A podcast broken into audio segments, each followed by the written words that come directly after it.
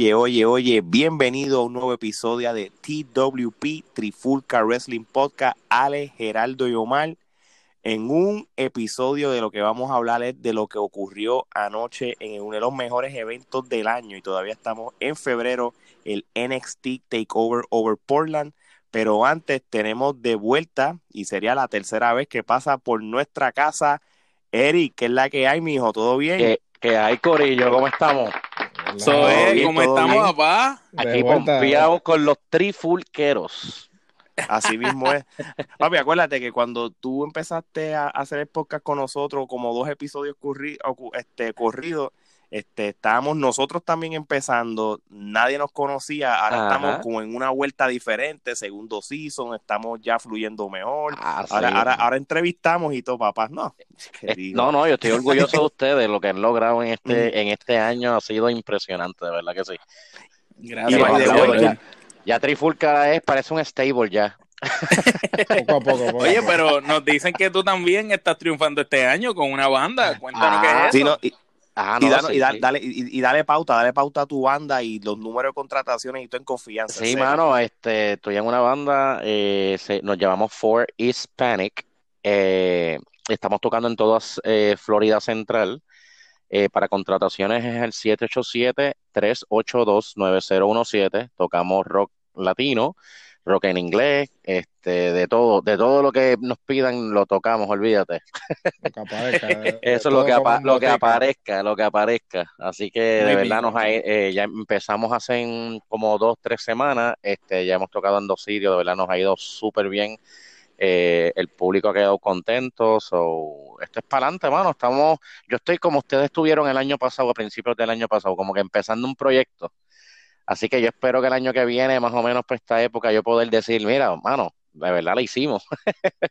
no, no, seguro. El año que viene, tú, para el próximo season, no, nos hacen el son, el, el trifulca. No, no, hacemos, hacemos un, hacemos, Alex, hacemos una trifulca live, así con una mesa y todo eso, y la banda tocando en vivo. Brutal. Brutal. Que, que, by the way, este, Eric tiene, tiene un corillo de atorrante. que, son fanáticos de lucha libre, que ellos están locos con participar en el podcast y, pronto, no voy a decir cuándo, se, va a hacer el primer Trifulca Wrestling Podcast live con público. Este, ah, con panel y todo esto va a ser un vacilón. Ale, tenemos que traer nuestros personajes.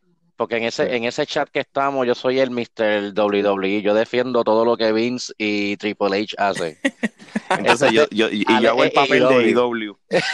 Ah, pues perfecto. Este, entonces Omar puede ser el, eh, este, el Capital Guy, porque definitivamente él, va a defender, él va a defender todo lo que ellos Wicca y Carlos hacen.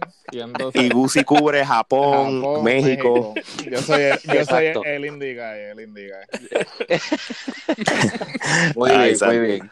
No te preocupes, que para cada analogía que ustedes tengan de un luchador americano, siempre hay un puertorriqueño. el, equivalente, el equivalente. La versión Wish. oye, oye, Omar, y antes de empezar el, tema de, de, nuestro recap del, del takeover de Portland, vamos a anunciarle a la gente quién va a ser la próxima entrevista que va a salir esta semana para la Trifulca Wrestling Podcast y todos los detalles. Bueno, mi gente, esta semana del miércoles ya por la tarde va a estar en las páginas de nosotros y en todas las plataformas la entrevista a la luchadora puertorriqueña Yaide, la pelirroja, la muchacha que tiene el lema pa' brava yo. Así que vamos a tener esa entrevista con ella, va a salir en audio y en video a la misma vez, lo van a poder ver en YouTube y van a seguir viendo las cápsulas que seguimos poniendo en Instagram. Y queremos darle las gracias porque nos están siguiendo en Instagram, la página de Facebook sigue subiendo y ya tú sabes, como dice Gerardo, venimos por más, ¿verdad, Gerardo? Eso es así, venimos por más. Lo mejor está por venir, como diría ese prócer. Y, y, y, mira que si venimos por más, este, Gerardo, este, y yo te voy a dar a ti la oportunidad que tú empieces a hablar del NXT Takeover, porque tú estuviste allí, mano. So, este, que tú no, que nos puedes dar un overall de cómo estuvo el evento, el público, el ambiente y eso, y rompe con la primera pelea. Eh, bueno, este, verdad que fue tremenda experiencia. Inicialmente eh, un, un, público bien atento, bien envuelto en todo lo que estaba sucediendo. Ciertamente en lo que respecta a escenografía fue una escenografía bastante sencilla, pero pues entiendo que es lo que va a prevalecer ahora, este, porque ahora van a ser takeovers más eh, seguidos, mientras que me imagino que la escenografía grande será para los que sean con eventos grandes. Eh, eh, me parece que la cartelera fluyó muy bien en comparación a otros eventos de lucha que he presenciado en vivo. A veces el, el, lapso entre lucha y lucha es un poco eh, cansón, pero sin embargo aquí todo fue como que lucha, lucha, lucha, una detrás de la otra, todo fluyó eh, bien. No, en ningún momento me sentí como que ah, está lento, me quiero ir. Eso, en ese aspecto este, estuvo muy bueno. ¿Hubo Dark eh, Match? No hubo Dark Match. Este, Fue directamente a la cartelera. Yo llegué allí súper temprano, precisamente eh, creyendo que iba a haber algún Dark Match o algo antes de que comenzara la cartelera, pero no. Este, la cartelera empezó a las, eh, bueno, este, en este caso es 4 cuatro de la tarde de aquí. Este, pero 7 eh, este. Y... Fíjate, y disculpa que te interrumpa, yo encuentro esto raro. O, Omar, no sé si tú consideras esto conmigo. ¿Tú pensarías que NXT tiene un roster bastante grande? Un evento que solamente fueron seis luchas. Fíjate, era, era, el perfecto venue para por lo menos. ocho peleas, ¿verdad? Por lo menos tres en pre-show, ¿verdad? Con, con otros talentos. Sí, o, o dos, por lo menos dos en un pre-show hubiera sido yo hubiera pensado que hubieran salido dos peleas en pre-show, porque de hecho muchas luchadoras y luchadores de roster no, no fueron parte de él. Sí, pero yo creo que ellos, están tanteando el terreno, como, como dije anteriormente, como ahora esto es una fórmula que van a estar explorando eh, de hacer takeovers con más regularidad, ¿no? Para separarlas de los eventos grandes, pues yo creo que ellos están tanteando el terreno, viendo cómo se da la cosa para entonces quizás más adelante expandir la, la cartelera y inclusive hasta poner mayor este digamos escenografía o, pero en este caso yo creo que este es como que el inicial el, el, el experimento no y, y, ellos van a ver cuál fue el cómo el público en qué fallaron que deben en qué fallaron que deben mejorar y entonces eventualmente entonces explorar otras alternativas para futuras carteleras no, y, esa primera pelea. vamos a hablar de la primera pelea de por el North American Championship, Keith Lee contra Dominic Dijakovic. Gerardo, ¿qué tú nos puedes hablar sobre esta pelea? Pues mira, eh, esa pelea fue un tanto extraña, ¿no? Porque dado que ellos han luchado ya anteriormente y pues ciertamente han desarrollado una química. A mí me pareció... Son panas, ¿verdad? Son panas. Sí, son panas y este me pareció que al comienzo estaba un poco lenta y, y, se, y me di cuenta porque el público como que no estaba reaccionando a muchas de las movidas, se veían como que un poco desorientados en cuanto a qué movidas querían hacer. Eso te iba a eh, preguntar, porque yo que lo estaba viendo, ¿verdad? En televisión, noté eso y te lo había comentado por el chat, que como que la primera mitad de la pelea completa, ellos estaban como, no sé, como si nunca hubieran peleado, como si no supieran qué hacer. Pero de momento como que se encendió. ¿Y qué pasó cuando se encendió la pelea? No, este fue un cambio este drástico porque a la que como que eh, le agarraron el ritmo, entonces ahí el público pues se, se envolvió, respondió, eh, respondió empezó a, corear, empezó, ¿sabe? Eh, pero fue es interesante, ¿no? Porque dado que este ellos habían luchado anteriormente, ya habían luchado en televisión y todo eso, pues quizás el hecho de que este han luchado ya tantas veces anteriormente o la presión de que esta era la primera vez que iban a luchar así en un evento un, un grande. un evento grande un pay per view pues tal vez pues eso fue lo que los mató pero sin embargo los aplaudo que pudieron compensar no por arreglar arreglar la lucha. arreglarla por ese comienzo lento, pues entonces arrancaron, como dicen. O sea que podemos decir que la pelea fue de una quenepa rápido subió a cinco para allá arriba, a ah, cuatro y pico. Definitivo, definitivo. Sí, e, eso fue lo que ocurrió. Y Eric, este, que, que esto que voy a hacer la pregunta a ti. Ellos, ellos, ellos están diciendo algo que es cierto. La, la pelea empezó un poco lenta y también ellos son luchadores lentos, son eh, heavyweight.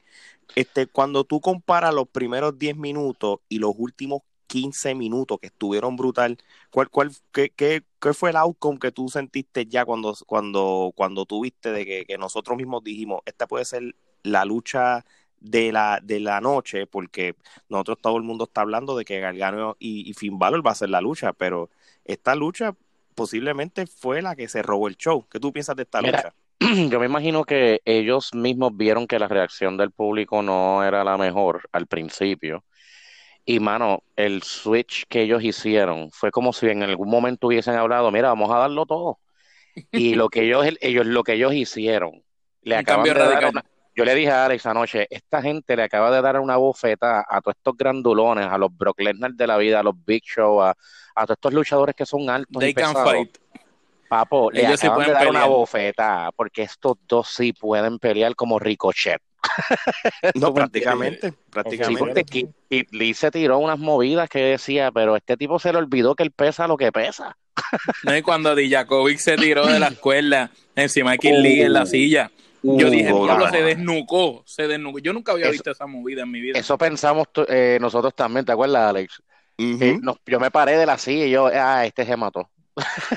Bueno, pues entonces, si, si, si, esto no me acuerda mucho cuando estábamos hablando del, del, Royal Rumble de varones, que empezó con lo de Brock Lesnar y, estaba como en, un, en un rating bajo y, y, terminó con este rating grande que le dimos. Esto es algo parecido. So, al fin y al cabo, y voy a empezar con Omar Lee le gana a Di, pero Dijakovic perdió ganando, porque realmente la gente que... Lo puso over, lo puso over. Se prácticamente... Yo, veo yo, me volví, yo, me, yo me volví fanático de, de, Yo creo que mucha gente se convirtió en fanático. So, Omar, ¿cuántas kenepas tú le das a esta lucha? Yo le doy las cinco. Como te dije ahorita, la lucha yo entiendo que empezó con una kenepa y no pasó de una kenepa y de una sola subió a cinco para mí fue una super lucha, eh, trayendo a colación lo que Eric y tú estaban comentando, que para ser dos tipos grandes, la manera en cómo llevaron la pelea, la historia y la siguieron desenvolviendo, tuvo brutal los falsos finales al final y el juego de fuerza, porque este Kid Lee estaba dominando prácticamente en fuerza a Dijakovic, pero Dijakovic, papá, ese tipo le dio unas patas a Kid Lee que en un momento dado tú podías pensar, obviamente todos sabemos que no le iban a quitar el título a Kid Lee, pero lo hicieron ver bien creíble. Sí, te deja, te deja pensar que en un momento dije, espérate, parece que pudo haber ganado Dijakovic y no me hubiera molestado, ¿sabes? No, y, los cantazos, y los cantazos al pecho. Diablo, pero, pero, pero, fuerte, fuerte. En vivo Gerardo, ¿cómo se veía eso? No, los en vivo se escuchaban este, bastante, inclusive mi esposa me miró como que, diablo, le está dando, yo sí, le está, eh, le, está, le, está dando de verdad, le está dando. Mira, y Gerardo, ya que tú estás así este, diciendo esa parte, ¿cuánto, ¿cuál es el rating de Kenepa? ¿Cuántas Kenepas tú le das a esta lucha? Le doy cinco Kenepas y simplemente por la habilidad de, poder este eh, cambiar drásticamente de, de tempo, ¿sabes? De, que, de ir así súper lento, de estar completamente desorientado a, a decir, ah, no, mira, no estamos teniendo la, la reacción del público, ok, vamos a, a cambiar. O sea que tú estás diciendo que eso es lo que Brock Lesnar y Goldberg debieron haber hecho en aquel WrestleMania. Pero imagínate, ¿qué te, ¿qué te, puedo decir? Volvemos a lo mismo. Todos estos grandulones están tomando nota. Oye, Eri, ¿cuál es el rating que tú le das? ¿Cuántas kenepas tú le das a esta lucha? Yo te dije ayer que yo le daba, yo no le daba un ramillete, yo le daba el palo de kenepa. Él le quería dar el árbol completo. el árbol completo. Eh. El árbol completo. O sea, yo, yo, de verdad, de esa, esa lucha yo quedé bien satisfecho. Empezaron, en NXT empezó, pero perfecto. Y, y saben que ellos fueron smart, este, porque ellos saben que luchas de gente grande van a ser luchas lentas de por sí por, por su físico. So, si tú ponías esto a mitad de lucha, a mitad de evento, disculpen, Bajaba, bajaba el evento. ellos fueron smart. Vamos a abrir el evento. Esto va a ser una prueba. Tenemos, dejaron a la gente pompía para la otra lucha. Eso fue una buena lucha. yo prácticamente, pues yo le doy cinco kenepas. Este, de cinco kenepas y ramillete es lo mismo o ramillete es por encima de las cinco kenepas. No, ramillete es por encima. Sí, eh, ramillete es por encima de las cinco. Gerardo y yo le dimos cinco, tú le estás dando ramillete y Eric le dio el árbol completo. O sea que si venimos overall, overall, esta lucha estuvo rompiendo expectativas. No, no, man, cogió todos los ratings y, yo creo que se lo merecen. creo que nadie con eso, con ese físico de ambos, va, ningún luchador en, e, en esta era o, pasada era iban a hacer lo que ellos hicieron en los movimientos. O sea, bueno, lo mismo, yo nunca había visto el físico de, de Keith Lee, que el tipo es gordo, pero se ven los abdominales. Yo nunca he visto eso. Sí. Oye, pero el, único que, el, el único que sacó Exacto, él distribuyó la grasa y tiene abdominales en la pipa. Puede ser que sea, puede ser que sea paintbrush, que no lo sabe. ¿Quién sabe? Con, con Sharpie, con Sharpie. Ahora, No, es por nada, ellos hicieron lucir tan mal a Roman Reigns.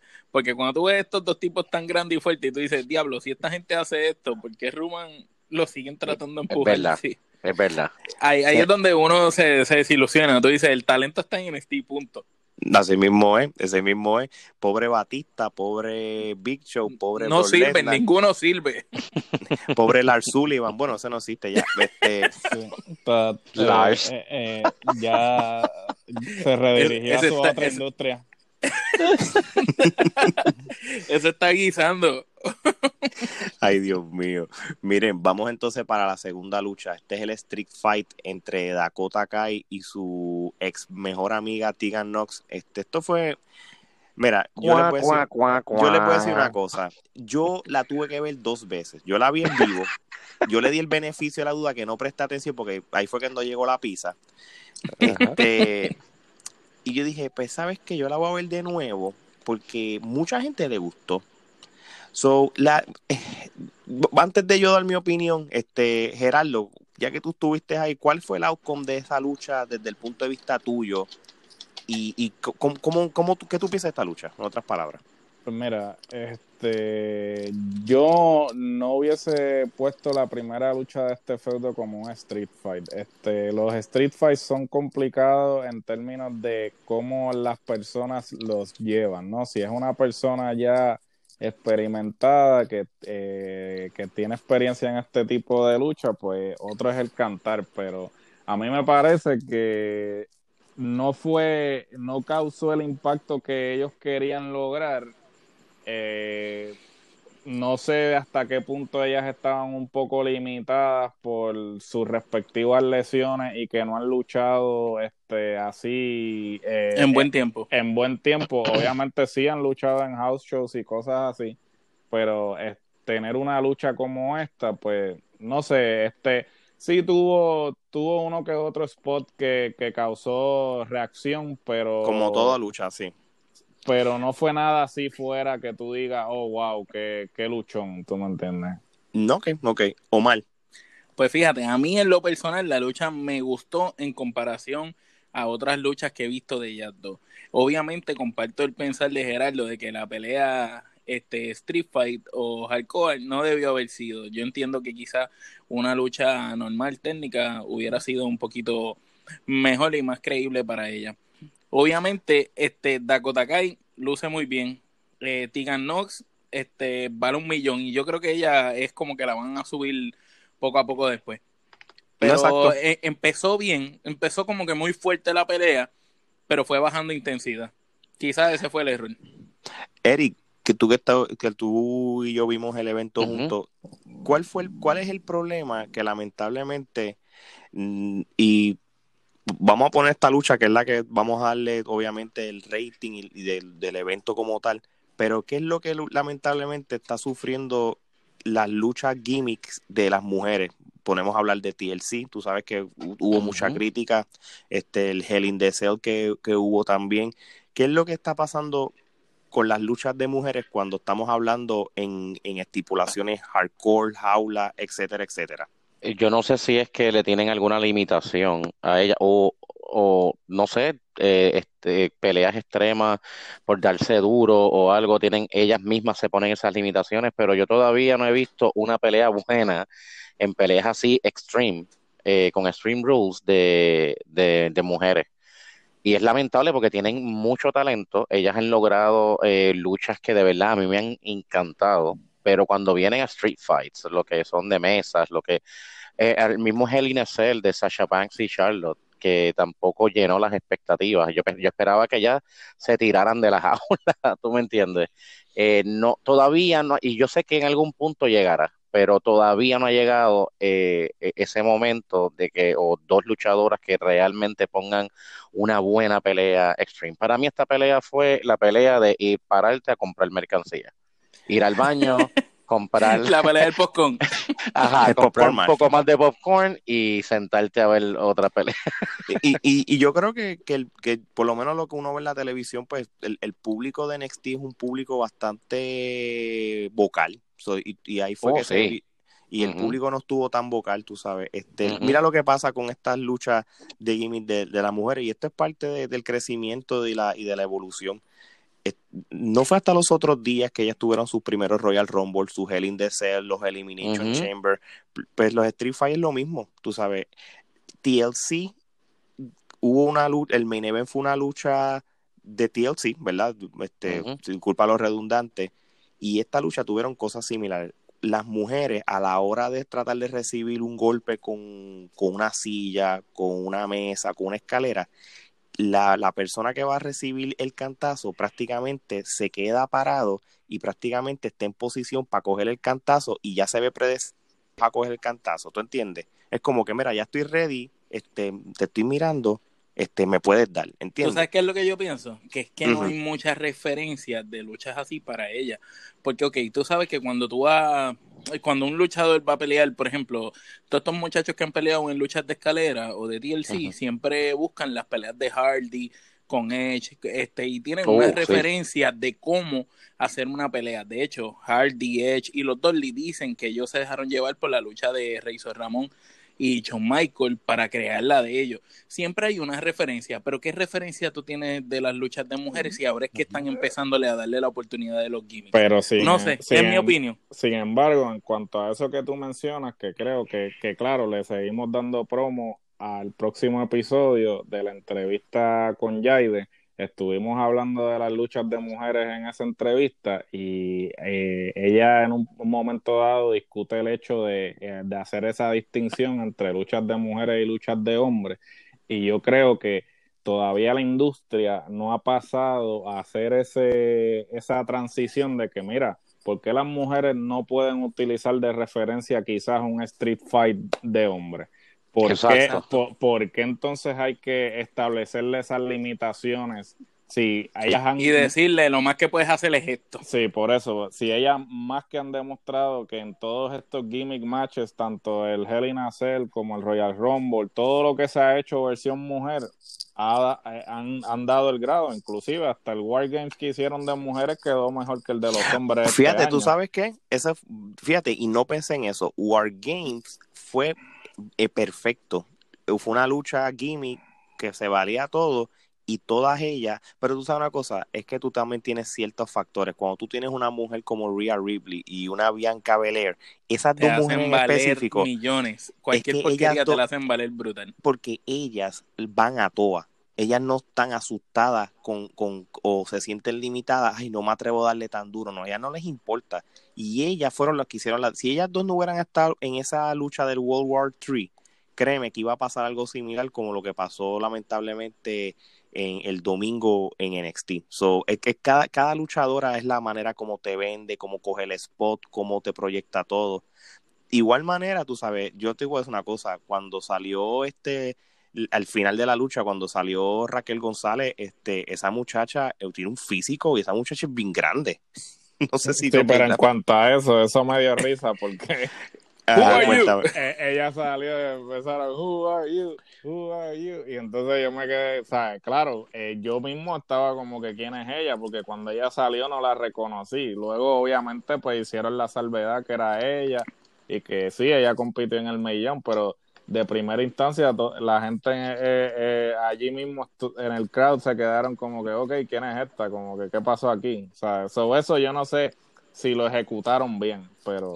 Sino que, que, que, salió de la nada, tú sabes, este, quién es ella, porque yo no sabía quién era ella. Yo te estoy diciendo el nombre porque, porque yo después hice el research, pero prácticamente para los que quieran saber quién es este Raquel González, ella es este hija de Ricky González, que era un luchador independiente que le decían el desesperado. Ella, cuando, y, más información de ella sobre el background del papá, cuando, cuando dieron lo del millón, hablaron de las tres luchadoras que participaron, que eran ya segundo o tercera generación. Estaba, estaba Raquel, estaba Tessa Blanchard para aquellos entonces. Pues es prácticamente lo mismo, pero vamos, cierto sentido, ella es producto nato del Performance Center. Ella no tiene prácticamente ningún este background independiente. Ella es de la misma línea de Lacey Evans. Ella es producto nato de NXT y, desde el 2016 o prácticamente le ha tomado cuatro años para que ellos determinen, mira, estás ready para hacer tu debut. ella, se, ella se lesionó también, tuvo una lesión en el hombro, algo así, por eso fue que estuvo también se ha tardado en salir en televisión. No, claro, exactamente, que en, top of de eso, pues posiblemente por eso se ha tardado tanto, por lo que acaba de decir este Gerardo. ¿Y cuántas kenepas le vamos a dar a Dakota y a Tigan? Pues mira, tú sabes que eso, con todo y eso, cuando la vi una segunda vez, si hay algo que NXT es bueno, es nunca te van a dar una mala lucha de Abrol. So, esta lucha, yo, yo le doy dos kenepas, o mal. Dos también. Gerardo. Yo le doy dos kenepas también. Eric. Yo le doy la bolsita vacía de Kenepa. Eh, eh, eh, le, le puedes dar Kenepa podría. Kenepa podría. ok, pues le doy un ramillete Kenepa podría. Ok, ese es el peor, el peor rating que podemos dar. Ah, ok, Muy bien. Okay. Hasta el momento. La verdad que, que, que el, lo, yo lo voy a perdonar a Eric porque Eric se ha ido a los extremos con, con, lo, con los ratings. Sí, no, no, él, es como el, el Grinch de la trifulca. Sí. yo no cumpliste mis expectativas, eres el peor. es,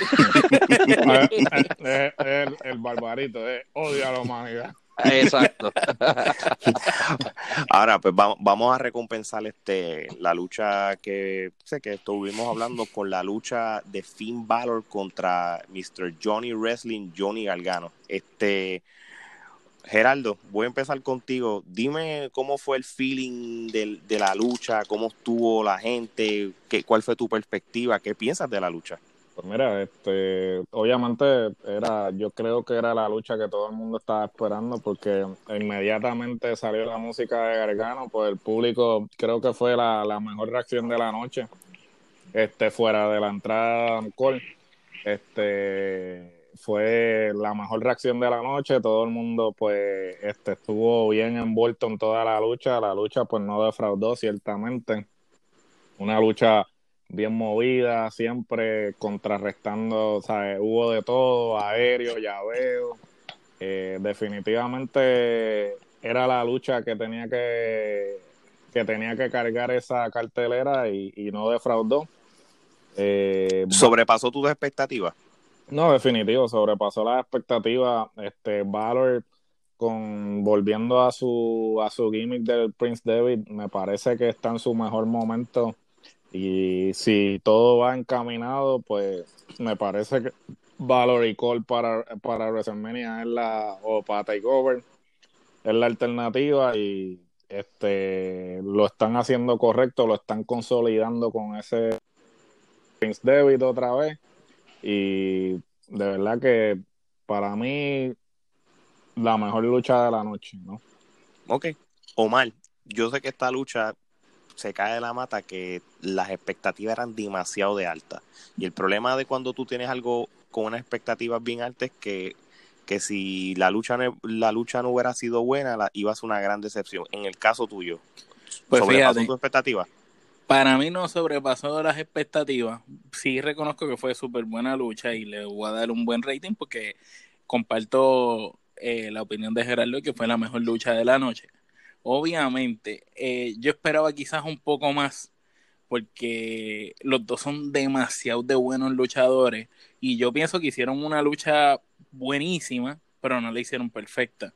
Y pienso que la pudieron haber hecho perfecta. Eh, no, no sé por qué siento que le faltó un poquito, le, le faltó un poquito para llegar a eso y yo decir, ah, esa es la lucha que yo hubiera querido ver en WrestleMania. pero me gustó mucho, me gustó mucho. Entiendo que Johnny Gargano este, por algo le dicen Mr. Wrestling, mano. El, el tipo no. Eh, es como sabe exactamente el timing perfecto de cuándo ejecutar los movimientos. Y Finn Balor eh, es, es, como que tiene esa, esa manera de luchar que puede ser bien agresivo, como puede ir más lento al llaveo. Y los dos hicieron buen pareo. Estaban bien parejos ellos dos. No, no, y, y, estoy de acuerdo contigo con lo que estás diciendo, porque volvemos a lo mismo. Lo que, lo que sucede con esta lucha es que todo fanático de lucha libre estaba pensando que esta puede ser la, y puedo estar exagerar, pero esta va a ser la lucha del siglo, o sea, porque te venden, o sea, tienes esa expectativa tan alta. La lucha del año podía ser. Y, y, y miren, no te vayas lejos, pudiera ser todavía la lucha del año, porque tú sabes que, que NXT siempre va a ser mejor que todos los brands y todas las compañías que hay en los Estados Unidos.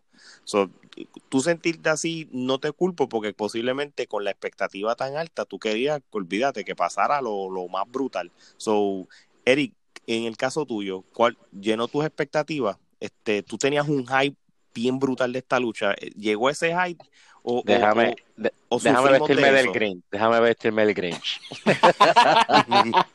no supero, estoy igual que Omar, no, me, no supero mis expectativas. Eh, considero que fue buena, pero te voy a explicar por qué no supero. Ellos dos, mano, el calibre de ellos dos, yo esperaba, al igual que ustedes, la lucha del, del año. Y eh, esta lucha empezó como la primera, empezaron lento. Yo sé que Gargano normalmente empieza sus peleas así pero por esa única razón, eh, mano, yo como que la esperaba más high pace, eh, se más puso movida, buena. más movida. Ajá, se puso buena, lo admito. Lo que sí me gustó muchísimo de esta pelea, y sí la considero de las mejores de la noche, es que eh, Finn Balor, lo que le, dije a Alex anoche, Finn Balor cambió su forma de pelear completamente. Ese de Prince Devil, de él, ese personaje hasta pelea distinto. Y, reinventarse de esa manera fue lo que me impactó honestamente de esa pelea. Eso fue lo único que la salvó. ese, es el, ese es el Finn Balor que, veíamos en Japón. Un Finn Balor agresivo, eh, un tipo despiadado, sin escrúpulos. En la cara se le veía, él, él nos vendió el personaje que nos está vendiendo exactamente, un gimmick completo. Y, y volvemos a lo mismo, todo el mundo tenía estas expectativas demasiado de altas y entonces pues como llegó una parte que fue más lenta, uno pensaba, no sé, yo creo que, y, vamos a ser realistas, yo tampoco pensé de que llenó mis expectativas, a pesar de que esta lucha todavía, me atrevo a decir que todavía en el mes de febrero, todavía aquí faltan varios takeovers, o sea, yo, yo entiendo que el takeover de, de Tampa, y, y voy a sufrir de esto también, tengo mejores expectativas pero esta, lo que es esta lucha y la, y la con la que abrieron el show son candidatos a lucha del año. Entonces, me atrevo a decirlo. Pero de igual manera, no es una lucha que llegó a lo que yo llamaría un ramillete de Kenepa. Esta lucha, sorpresivamente, yo le voy a dar cuatro Kenepas. Este, Geraldo. O mal. Yo le doy cinco.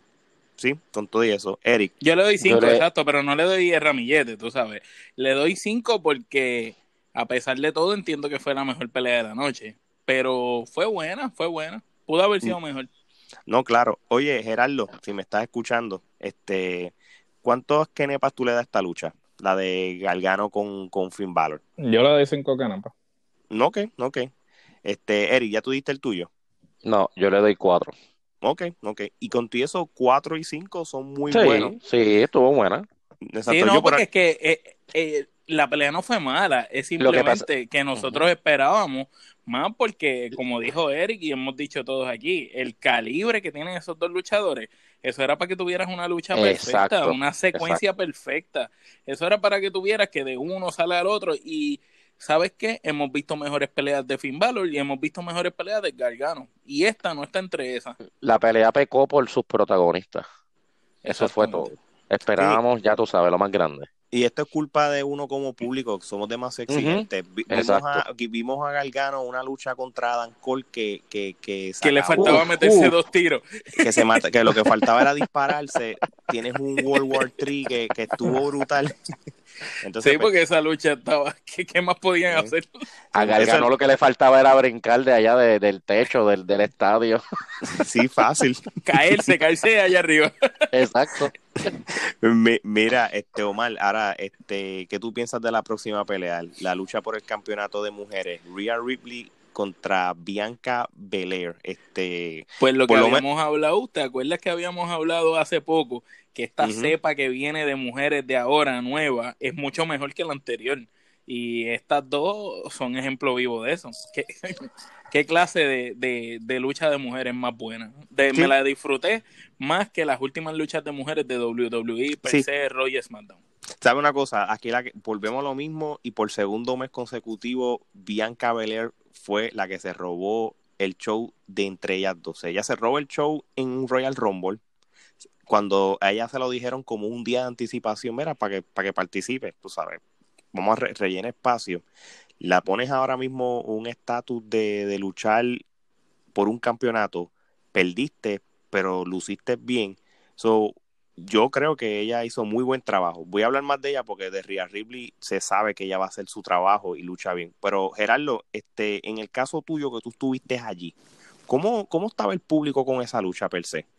Pues mira, este, sorprendentemente, pues Bianca eh, no recibió nada del público. Este, yo creo que Bianca es de las pocas rudas que realmente no, el público no le aplaude. Este, Ría pues tenía el apoyo completamente del público, excepto uno que otro coreo así de EST, pero Ría, tenía el, el calor del público, el hype y, y no, no defraudó. Ambas hicieron muy buena lucha. Yo creo que Bianca, este, el hecho de que la hayan puesto en el spotlight ha hecho que haya mejorado eh, considerablemente a, a comparación a cuando la empezaron a poner en televisión.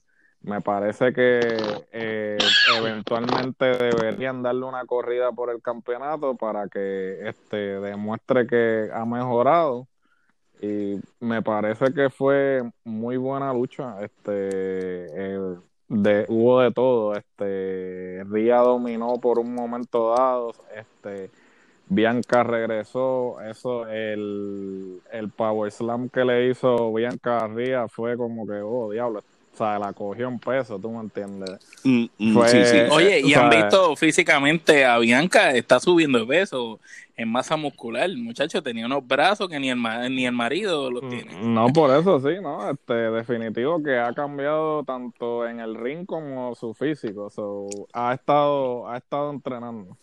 Y los movimientos y los brincos que ella da saliendo de adentro del ring hacia afuera, pues se nota que los aprendió de su esposo, porque realmente cuando yo la vi cuando lo hice, wow, lo hace igual que él. Este, oye, Eric, ¿tú te acuerdas? ¿Qué te pareció el latigazo que le metió Bianca Ría con el pelo? diablo! ¿Qué, qué? Parecía una, una, un videojuego. Street Fighter. Street Fighter. Sonó el pelo. ¿Qué, qué? Bueno, Gerardo nos puede decir, eso sonó. Sí, no, eh, hizo, hizo eco y todo yo, hice como diablo. Fatality. fue como los palmetazos de la pelea de Kit Lee, algo así. Oye, y Gerardo, ¿y cuál era el feeling de la gente? La gente eh, se sabía que Charlotte Flair iba a estar allí, es obvio por el storyline. ¿Cómo estaba el feeling de la gente? Como que la mentalidad, en cualquier momento llega, en cualquier momento llega. Ah, sí, oficial, cuando, cuando Ria gana y, se, y como que eh, se está levantando, todo el mundo, la gente estaba mirando para todos lados, como Charlotte, que, Charlotte. esperando para ver dónde, por dónde iba a salir, porque Se, se veía venir, era como que, ah, ¿cuándo, va a suceder? So, este, eh, sí, el, el feeling, eh, y realmente este, un público bastante educado, solamente lo único fue la, el, este, esta chamaca, la, la reina o Raquel o como se llame ahora, este fue lo único que el público no estaba como que ok, no estaba esperando, pero todo lo otro, este, la gente estaba como que ok, sí, esto iba a pasar. ¿Y, cuál es el rating que tú le das? ¿Cuántas kenepas esta lucha este, tú le das? Pues mira, eh, yo le voy a dar cuatro kenepas. Ok, ok, este, es válido. Este, eh, yo le doy, yo estaba entre 3 y 4, este, pues yo voy a cortar la kenepa, yo sé que es difícil cortarla, pero yo le doy 3.5 kenepa. Este, me gustó la parte de Charlotte como quiera, porque vamos a ser realistas, es esto era una luz, este es el tipo de lucha que es para, para crear el ángulo y el storyline. Tú sabes que Rhea Ripley va a ganar. era solamente este tipo de lucha para que Charlotte apareciera e hiciera el statement. Eso es todo.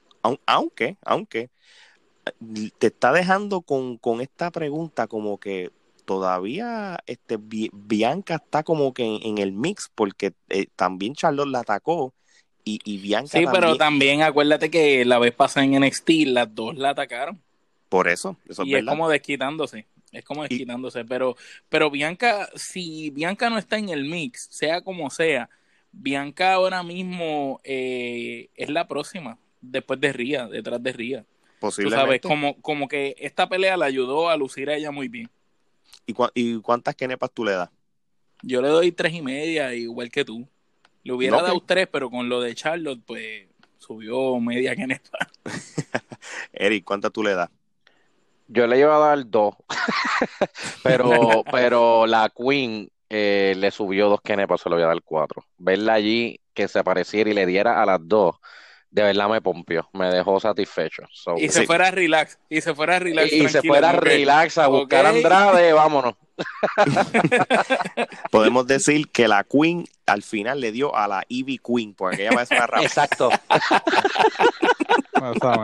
la Queen le dio a la Ivy Queen. Eso Muy bien. Ahí hay una rockera, una rapera.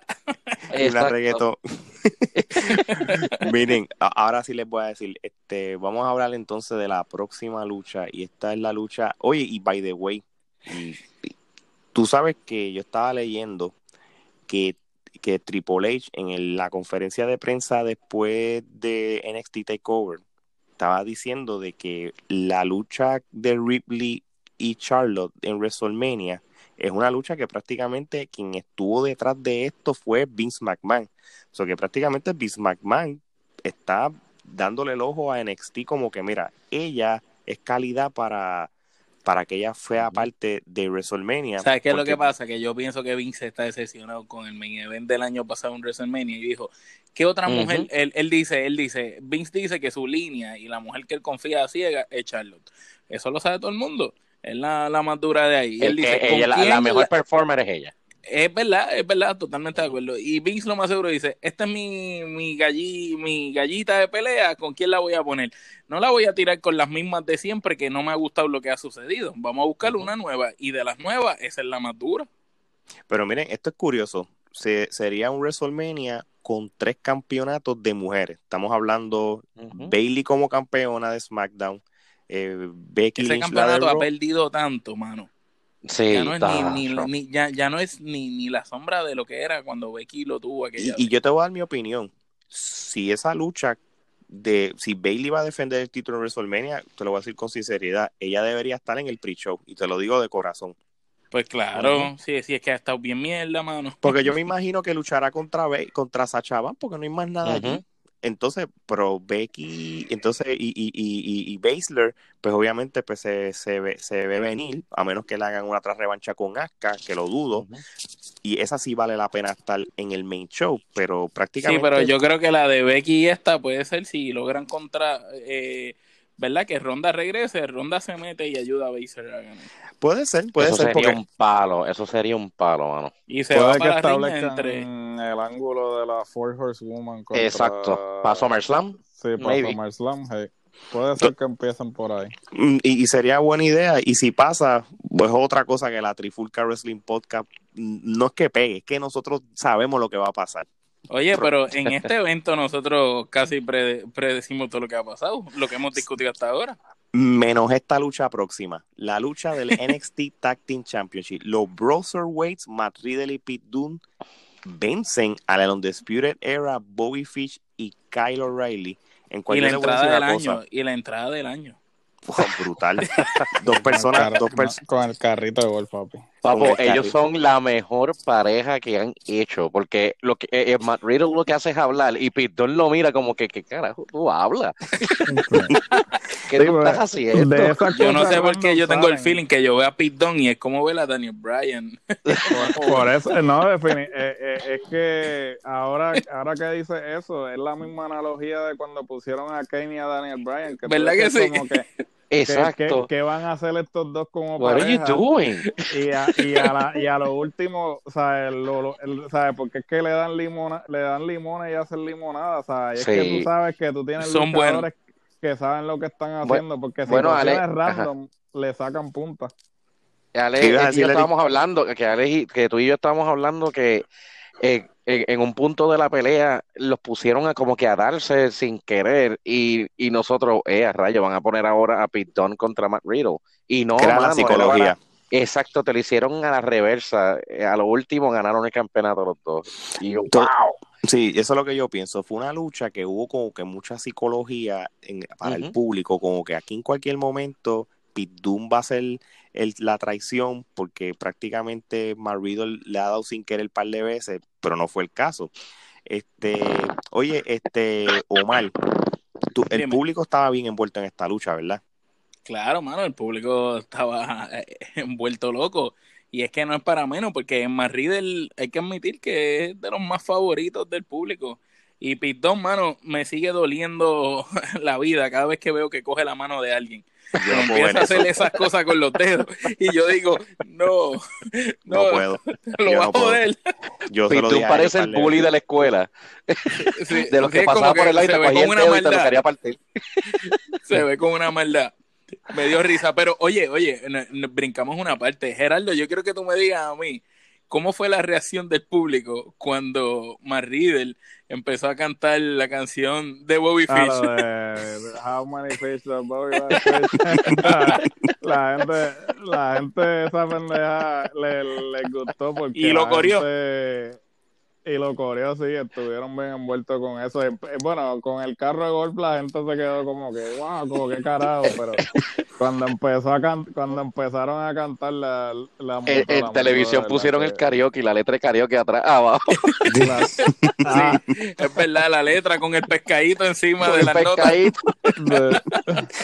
Ay, Dios mío. Y, y, by the way, yo no, no voy a entrar en detalles en la lucha porque te está de más decir que los cuatro lucieron brutales. Realmente. Pero Bobby Fish y Kylie O'Reilly, hay, hay, que admitir que esa gente están probados, mano. Ellos son una pareja, eh, eh, eh, es, uno, es como de revival. Ejemplo de lo que debe de ser una pareja. Me atrevo a decir que cada vez que yo los veo les tengo más respeto. Ellos son mucho mejor que, que, Revival y eso es mucho decir cuando Revival son unos caballos. So, de verdad, de verdad, esto fue un luchón para hacer, para tener una pareja dispareja, como uno le llaman, con Mar y Pete Dunne en personalidad y eso. oye, Omar, qué raro, que yo pensé que me ibas a decir, tú sabes una cosa, me acuerdo cuando Rey González y Carly pelearon contra Tondel y Lightning. no, no, fíjate, se me parecía más, se me parecía más a, a la combinación explosiva. De, de, Rey González y Rey González. No, no, no, no, esa era buena. Las neveras. A la combinación del Invader con el Bronco. Ah. te, dice el favor, viste, Omar, no te puedes quejar. ustedes ustedes siempre se van a la parte Wish. a, la, a, a, Wish, ya tú sabes. Ay, Dios mío. Mira, este, esta lucha yo le voy a dar cinco kenepas. Hasta aquí no hay más nada que hablar. Omar. Cinco kenepas también. Geraldo. Cinco kenepas. Eri, como tú le des menos, te voy a dar. No sea, no sea el Dwayne Wade, no sea el Dwayne Wade. No, no, no, no, fueron cinco que cinco Muy bien, gracias. gracias. ya no es Grinch. no, no, fíjate, el copero con la otra también. Sí, sí no, no, porque es que hay que admitir, son las más que son de las mejores peleas estas. Claro. Bueno, pues entonces vamos para el main event y te voy a decir una cosa, esto fue otro luchón más y volvemos y vamos a hablar de la psicología. Adam Cole contra Tomaso Ciampa. Y la entrada, y la entrada, Gerardo. Gerardo se, se, volvió la gente loca. Danos tu word. Papi, eh, eh, este, definitivamente eh, yo he presenciado la entrada de D-Rock, he presenciado otras entradas Undertaker en vivo, pero en lo personal, Adam Cole tiene una de las mejores entradas actualmente en la lucha libre, porque cuando tu música complementa tu acto, ¿sabes? Como tú entras, ¿sabes? Eh, tú estás a Eso es como la de Triple H, mano. La de Triple H era, como la de Triple, H. Como la, mejor, la mejor entrada. Para no te vayas lejos. Bobby Roode tiene ese tipo de entradas así. Sí, que la de Gloria. Sí, lo que pasa es que le han bajado tanto el personaje, tú ves la entrada brutal y ahora lo ponen y pierden 30 segundos. sí, yo, yo vi la entrada. yo vi la entrada de Bobby Root en vivo y de verdad que era impresionante cuando estaba en NXT, pero este fue la entrada ¿sabes? de todo el mundo, ¿sabes? de que literal no había nadie que no estuviese parado cuando salió Adam Cole, todo el mundo como que con, con la es que la canción de London Spirit está sólida, está como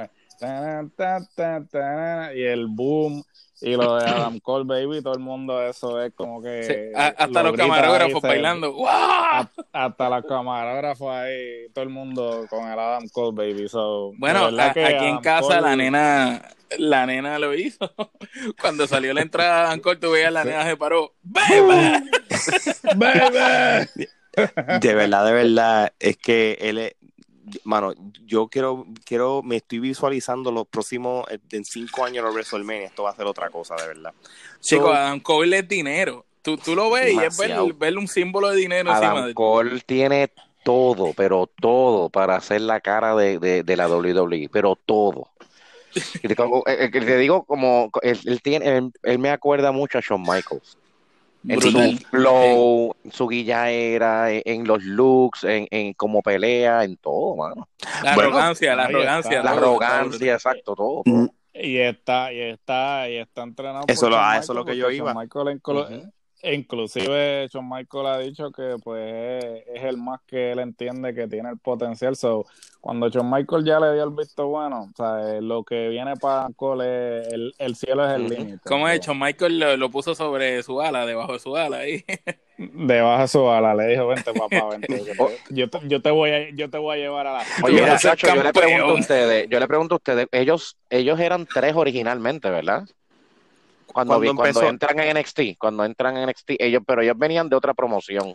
Eh, eh, eh, ellos en la, es que ellos, venían de Ring of ellos en Ring of Honor peleaban tanto en pareja y peleaban en contra. Roderick Strong con Adam Cole y Bobby Fish y Kyle O'Reilly eran pareja. Gerardo, disculpa, Gerardo, este, tú, aquí tú eres la enciclopedia. Dime, dame, dime el origen de Undisputed era antes de NXT. Exacto. So, el, el Undisputed era, no era este un grupo como tal, ¿sabes? Eh, por ejemplo, Kyle O'Reilly y Bobby Fish eran Red Dragon. Ellos siempre han sido Por eso son tan buenos. Ellos, por eso son tan buenos. Entonces, eh, en un momento dado, Kyle O'Reilly y Adam Cole tuvieron un feudo, porque Adam Cole y Kyle O'Reilly entraron al mismo tiempo en Ring of Honor. Y ahora, utilizando una analogía tipo Mar, fue la separación como de Apolo y Ricky Banderas cuando eran los, hermanos en dolor. los hermanos en, dolor. Pues este Adam Cole y Kyle O'Reilly pues empezaron empezaron juntos y luego tuvieron un feudo en el que Adam Cole ahí se, se volvió rudo. Se viró, se viró. Y se viró y le dijo, "Ah, como que yo yo soy aquí el que voy a prevalecer y tú te quedaste atrás." Eh, Roderick Strong nunca ha estado, no, nunca tuvo ningún tipo de vínculo con, con Adam Cole y Kyle O'Reilly y Bobby Fish. Simplemente, pues todos vinieron de Ring of Honor. Y este Roderick, eh, eh, eh, en un momento dado estuvo entre, entre Impact y Ring of Honor. Cuando Impact este, quita lo de, lo de compartir talento, pues entonces Roderick se queda exclusivamente en Ring of Honor. Que ese es otro caballo, mano. Sí. no, Roderick Strong siempre ha sido un caballito, este, siempre que me sorprende, mano, este, mirando hacia atrás, tú dices, en un momento dado, todo el talento que WWE está utilizando en este momento estuvo en TNA. O sea, TNA tuvo todo este, talento. Y no lo supo aprovechar. Exacto. Y no lo supo aprovechar. Eh, Se concentraron en Eric John. No, eh, Eric John ya cuando era cuando ya estaban de, de, de, caída, que siguieron reciclando los mismos ángulos, eh, y, beer money, beer money. Y beer money y cosas así que tú dices quedaron como que, ¿sabes? Lamentablemente tiene es eh, la, la, la empresa peor manejada en la historia de la lucha. Pero no te creas, a mí, a mí me tripeaba de TNA cuando estaba el Joker Sting Eso estuvo brutal. Tú sabes una cosa, ese gimmick estuvo bueno. Que, que hacía las promos de, de, como el Joker y se vestía con traje anaranjado. mira, no te vayas lejos. TNA este, tiene, tiene, tiene sus cosas. Yo te voy a decir una cosa, lo mejor que le pudo haber pasado a Matt Hardy fue el Broken Matt Hardy. Ah, sí. tienes que, caer en cuenta que ellos. Igual que a Christian Cage. No, pero no porque si Christian Cage, no hubiera ido para pa TNA, jamás cuando hubiera virado hubiera sido Drew McIntyre. No, hubiera ido Kurt Angle tampoco. También Drew McIntyre. Pero lo, lo curioso de Matt Hardy es que hubo un momento en que ellos no compiten, nunca compitieron en vivo este lunes, eh, Impact y, y Raw con Matt Hardy, pero en ratings hubo dos semanas que Impact tuvo más rating que Monday Night Raw, porque todo el mundo estaba echando el ojo a lo del Broken Mat y hasta inclusive la WWE se copió con lo de los Bryant, el Bryant Family ese, cuando hicieron el gimmick match, gimmick match ese con New Day. la basura esa de pelea. Se lo copiaron 100% de, de lo del Matt Hardy Compound. O sea, vamos, vamos, tiene, tiene sus cositas, tú sabes. Pero ven acá, y volviendo otra vez a la lucha de Adam Cole y, Champa, Gerardo, el público estaba bien encendido toda la lucha, no hubo silencio, todo el mundo estaba bien mm. envuelto. Sí, la gente estaba bien envuelto, específicamente también en todos esos falsos finales. La gente estaba como que, guau, como que bien envuelto. Eh, tremenda lucha. Este, obviamente lo de la intervención se veía venir a legua. Sí, claro. Eh, eh, Eso lo dijimos.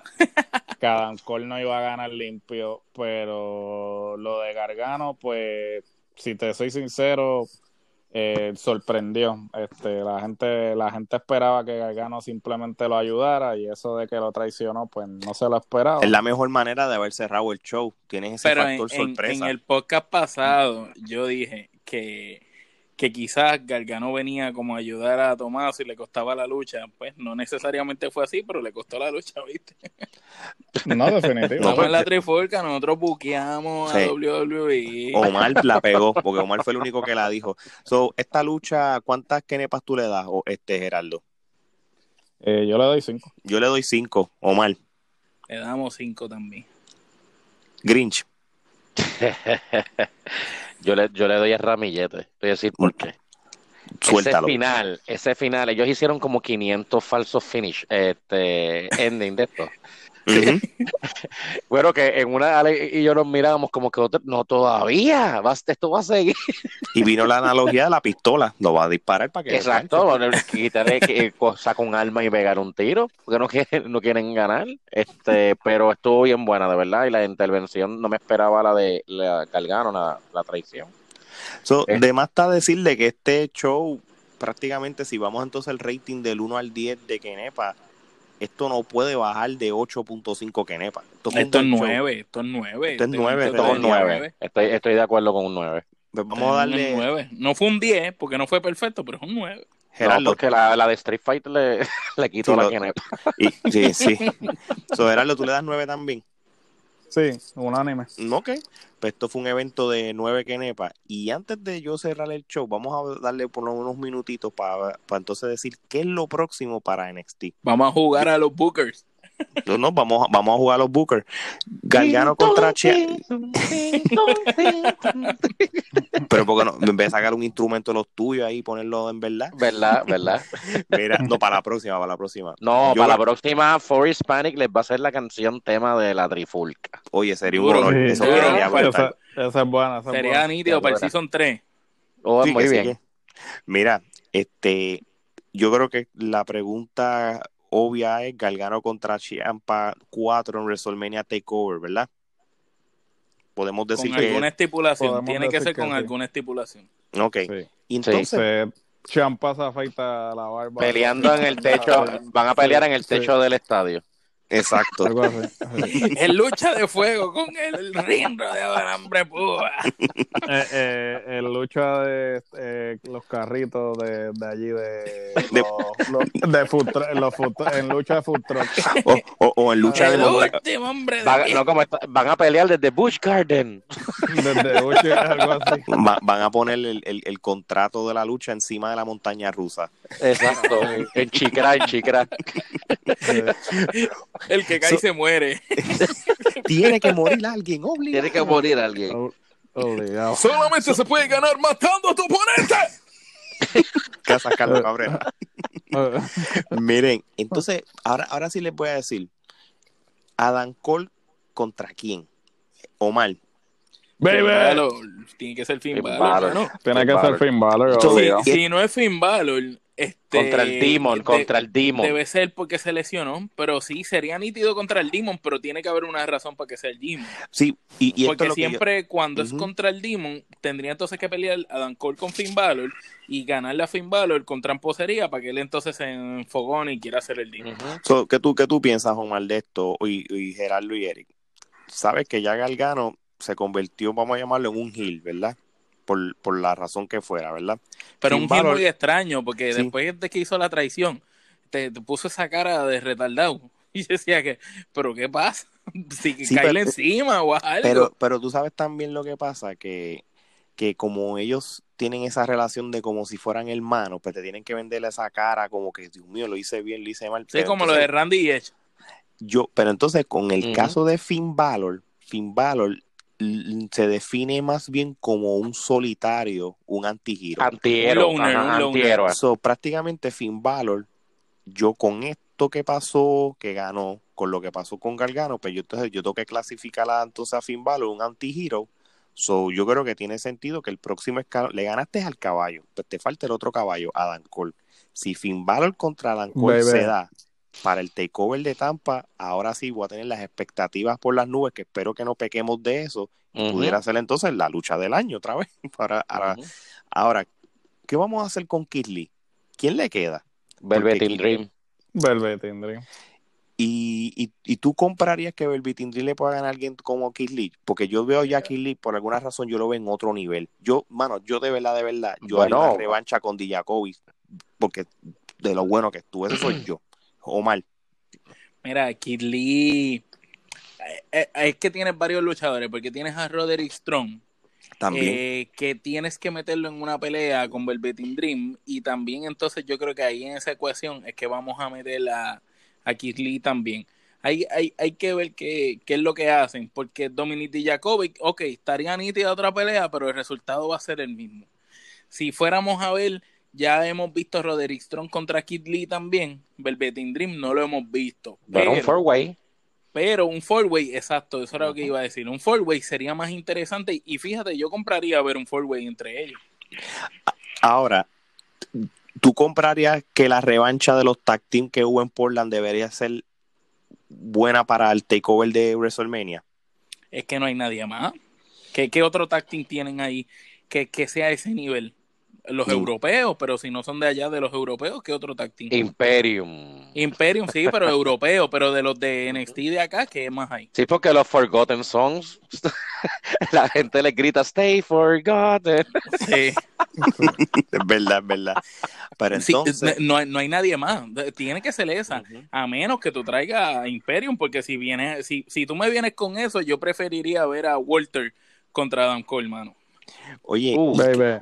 ¿Y qué tal esto para, el, para las mujeres? Sabemos que Rhea Ripley va a pelear contra Charlotte Flair el domingo.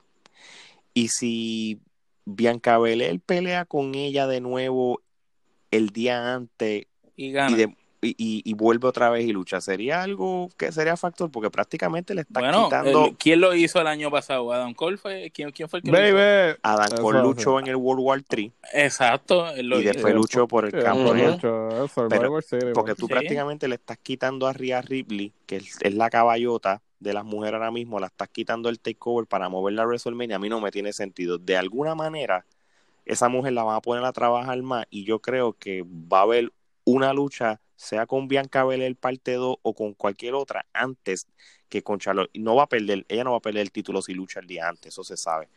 Pero, pero yo creo que e, ella, yo creo que me parece que va a estar, yo creo que luchando en el takeover también. Porque sería como que le estás quitando talentos al evento. Eso, eso es lo que a mí me parece. yo también lo veo así, que le estaría restando. Exacto. y es el takeover más grande del año, porque es el que es antes de WrestleMania. Exacto, porque tenemos ese y, el, y el de SummerSlam también, que es siempre uno de los más grandes también. Pero no sé, yo creo que el takeover de Tampa, este takeover fue nueve, que nepa. Pero el takeover de Tampa va a estar súper, súper, súper interesante. Si tú me pones Galgano Chiampa 4, Adam Cole contra Finn Balor, yo puedo ver esas dos pelos y me voy para casa. No hay más nada que hablar. ¿Y qué estipulación sería la de Gargano con Champa? Porque debe de haber alguna estipulación. Bueno, yo ahora, ahora sí. ¿Qué pelea ellos no han hecho? ¿Un Last Man Standing? Mano, un Iron Man entre ellos dos sería genial. Brutal. Tú me pones un de carritos en Walmart. tú me pones un, un, Iron Man. Mira, ¿sabes qué? Ahora pensando bien, y con esto vamos podemos ir cerrando si hay, no hay muchos talentos para el takeover, dale el Iron Man de 60 minutos a esos dos y no hay más nada que hablar. Brutal, brutal. Así que tomen nota, tomen nota, gente, por si acaso. Bueno, gente. Para los copiones, para los copiones. yo sé que me oyen, yo sé que me oyen, los que se copian todito lo que hacemos.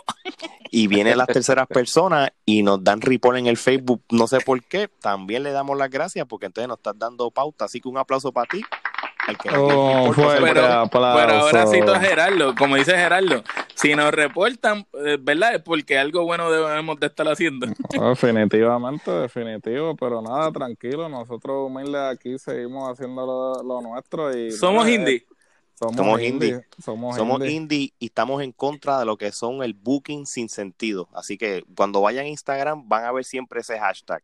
Trifulca Wrestling Podcast, Booking sin sentido y somos indie. Así que, bueno, gente, eso sería todo. Y pendiente que esta semana también sale la entrevista de Yaide, eh, también y, futuras sorpresas vamos a tener. Faltan más entrevistas. Esto, este año va a haber mucha entrevista y no voy a decir nombre por si acaso, pero nada es lo que parece. Así que con esto voy cerrando y Gerardo, te lo dejo a ti y Eric, gracias por participar, hermano. Gracias, a ustedes. Dale, Gerardo. Ya ustedes saben, como siempre les digo, cuando ustedes piensan que tienen la respuesta, nosotros cambiamos las preguntas. Oíste, si no estás de acuerdo con eso, matricúlate. Hasta la próxima.